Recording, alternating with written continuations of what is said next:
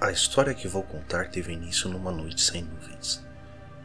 Voltei de uma palestra a convite da sociedade. Como eu não era membro há vários anos, senti-me muito honrado por não terem se esquecido de mim e por ainda apreciarem meu trabalho. A caminho da palestra, tive que lidar com vários desvios de tráfego e cheguei apenas a tempo da reunião introdutória.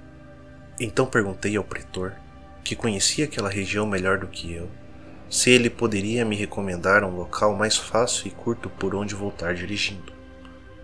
A princípio, ele sugeriu que eu poderia pernoitar em sua casa, com ele e sua família, mas eu não me sentia à vontade de passar a noite fora.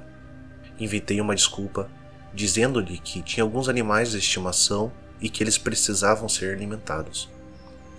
O pretor deu-me algumas instruções, um tanto confusas, que anotei cuidadosamente, registrando uma série de referências como uma fazenda abandonada ou as ruínas de uma capela.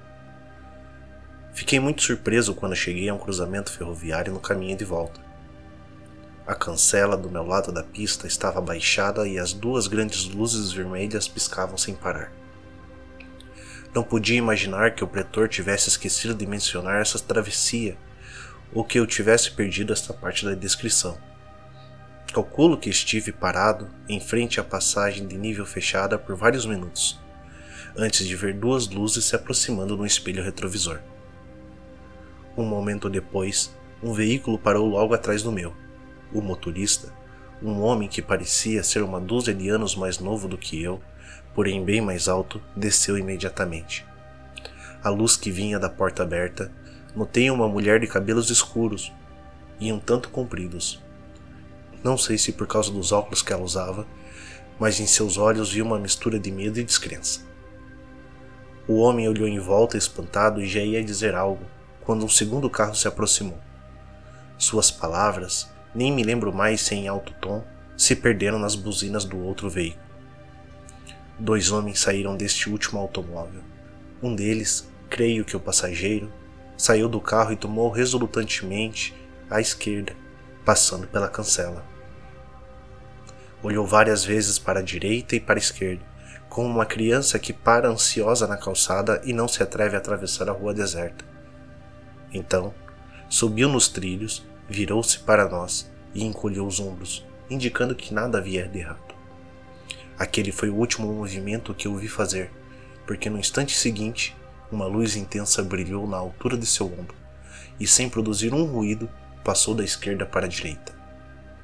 Não constatamos a passagem de locomotiva ou vagão, mas o homem sumira.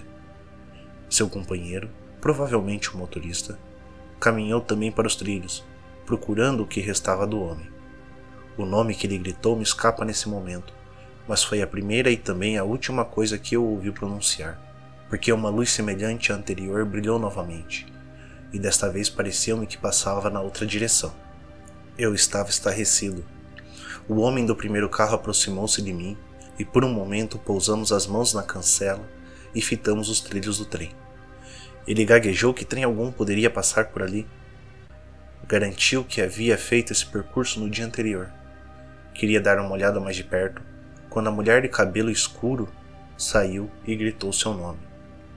Ele se virou na direção da mulher e ordenou-lhe com firmeza que voltasse para o carro. Não me lembro exatamente o que aconteceu a seguir, e não consigo dizer exatamente quantos eram, mas nos momentos seguintes vários automóveis chegaram. Em poucas palavras, tentamos explicar o que havia acontecido. Obviamente, a princípio, eles nos olharam com desconfiança, mas quando chamamos a atenção para a ferrovia, que de repente parecia adquirir um brilho crescente, todas as tentativas de ridículos desapareceram. Algo precisava ser feito, isto era indiscutível. Alguns se espalhariam para buscar ajuda. Como disse antes, eu não conheço bem essa região, por isso sugeri ficar no local para alertar os novos motoristas. Tão logo partir em busca de ajuda, um jovem, que estava num carro esporte reluzente, ignorou minhas palavras e tentou atravessar a ferrovia. O carro não fez o menor ruído quando a luz branca passou. Enquanto isso, a escuridão amplia-se gradativamente.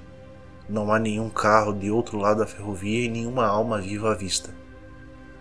Quando olho para trás, parece que o horizonte está desaparecendo lentamente.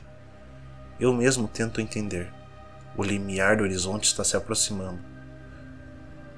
Onde se podia observar há apenas um momento um moinho de vento, agora posso detectar apenas um céu azul.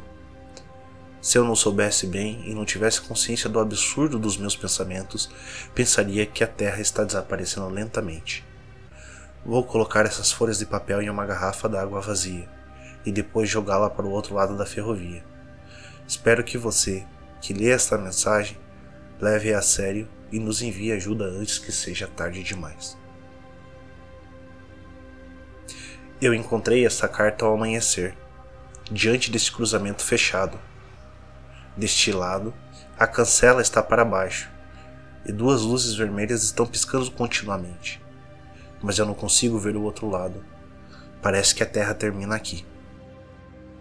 Estranho, porque eu tenho certeza de que trem algum passa por aqui.